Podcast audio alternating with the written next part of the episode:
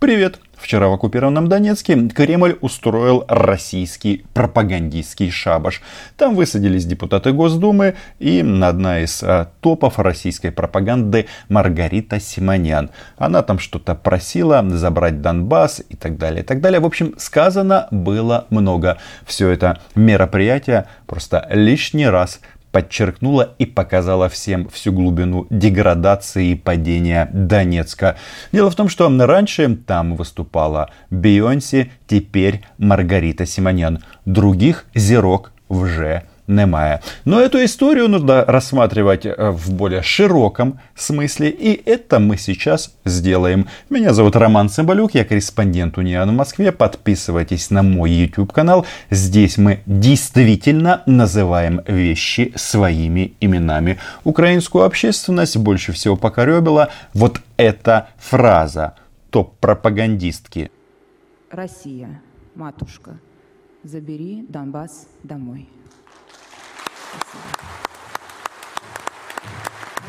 Спасибо.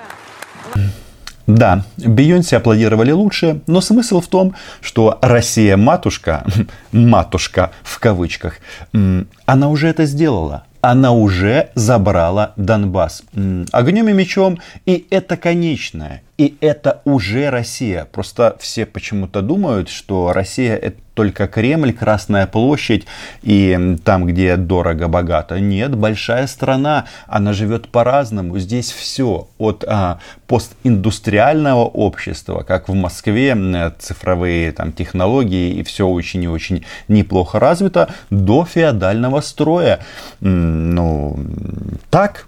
И Эту историю нужно смотреть а, в каком контексте? Вы думаете, они этот форум проводят для того, чтобы что там сказать, что они больше русские, чем сами, рус, сами русские? Ничего подобного.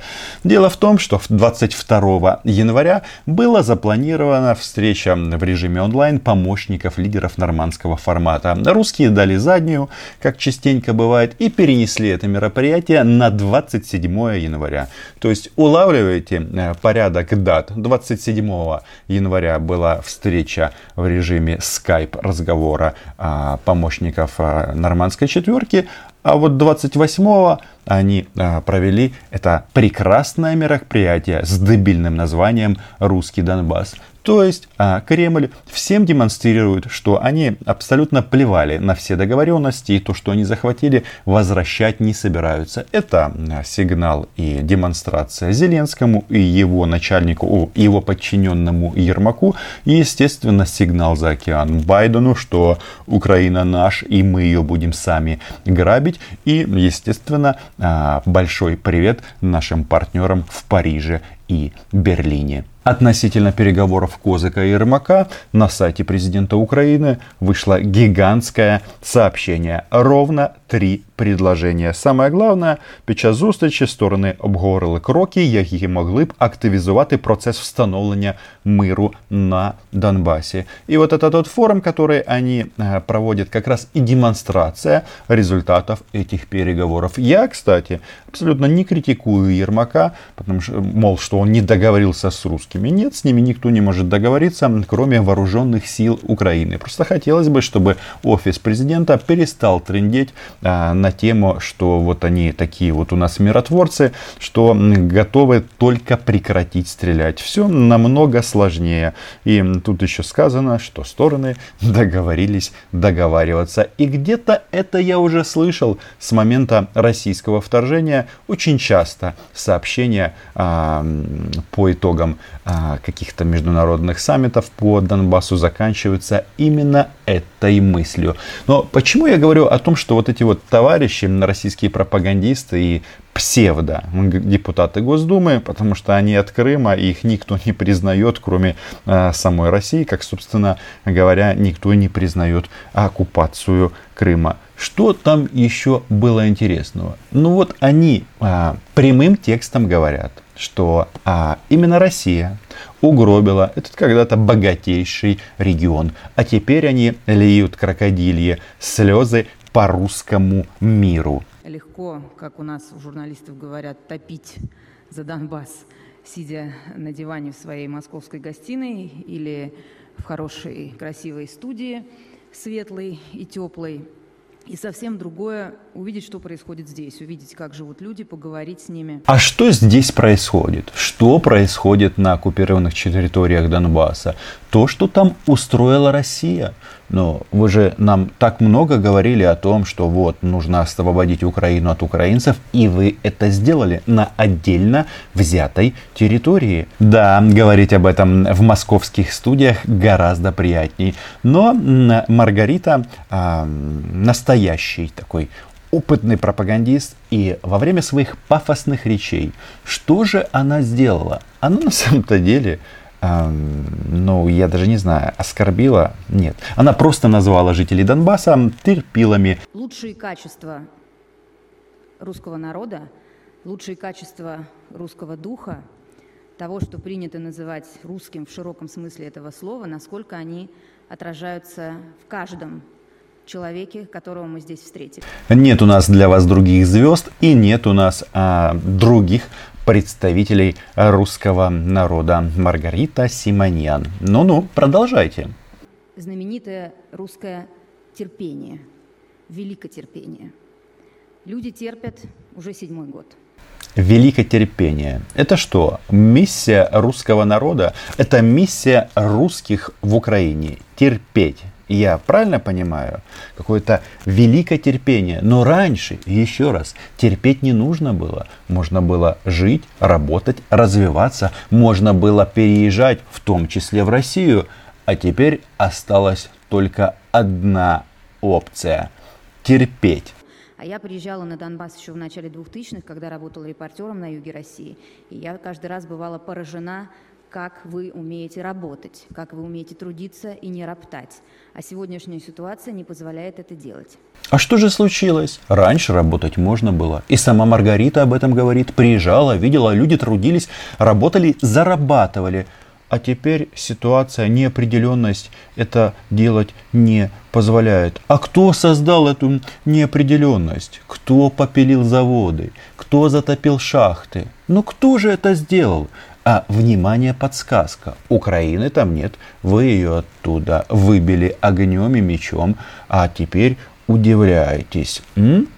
И, знаете, тут очень важно отметить, что на фоне Навального, который тут немножечко воспалился а, в Российской Федерации, они же тут визжат, пищат о том, что им нужна маленькая, но очень победоносная война. Я не уверен, что будут какие-то реальные действия а давайте наступать, давайте бомбить. Потому что, а, а этот русский обыватель, которому промывают мозги такие товарищи, как Маргарита Симонян, они а, вроде бы, знаете, у них какое-то двоемыслие здесь. Вроде бы Крым наш и Донбасс наш. Вроде бы его освободили, да, за него надо платить, но как же его можно, этот Донбасс, освободить дважды?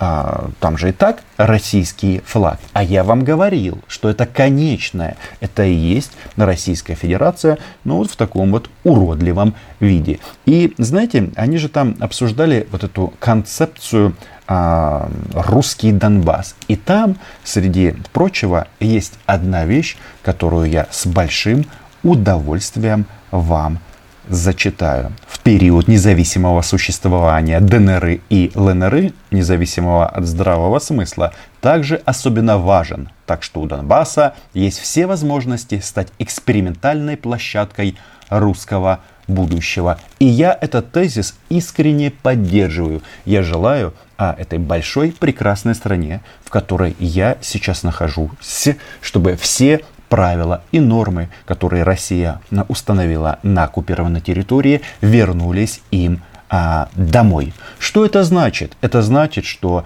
между а, Ленинградской областью и Тверской должна быть граница, должны быть а, там урки, орки, которые будут потрошить сумки, кошмарить граждан великой а, в прошлом а, страны. Должны быть а, такие прекрасные нововведения, как концлагеря а, а изоляция, комендантский час и, естественно, а, естественно, все средства производства, заводы и фабрики должны быть уничтожены и сданы на металлолом.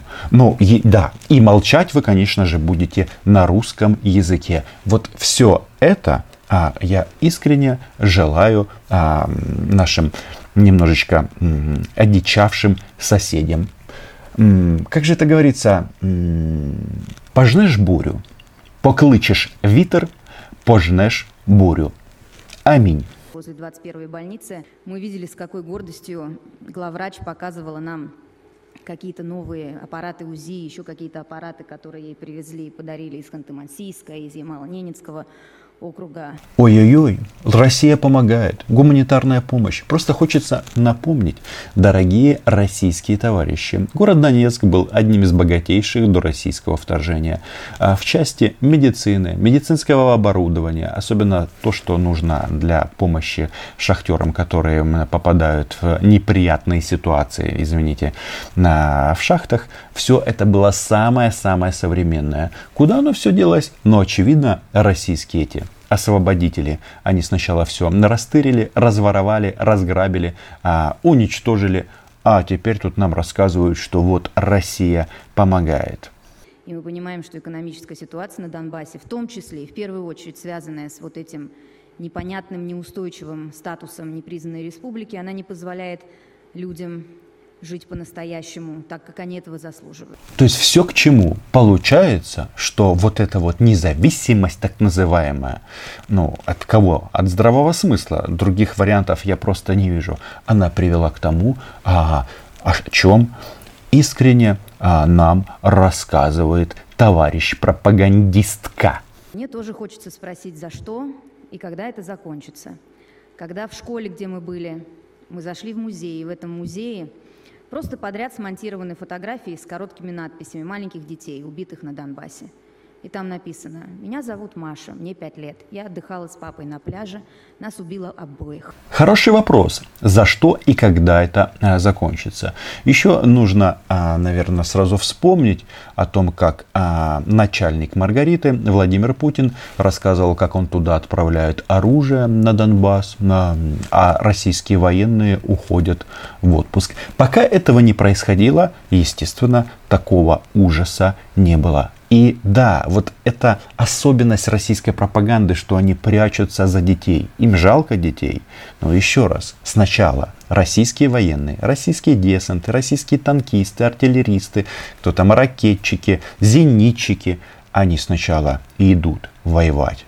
Потому что, ну, официальная версия, им так захотелось, на самом-то деле они выполняют приказы того же Путина, а Россия а, так устроена, что приказы армии отдает Путин. Это не банда, как многие думают. Ничего подобного. Все четко. Есть приказ, и после этого они нажимают на спусковой крючок. Доктрина «Русский Донбасс», я убежден, должен был появиться именно сейчас – когда республики пришли к полноценному осмыслению осознанного, исторически предопределенного цивилизационного выбора.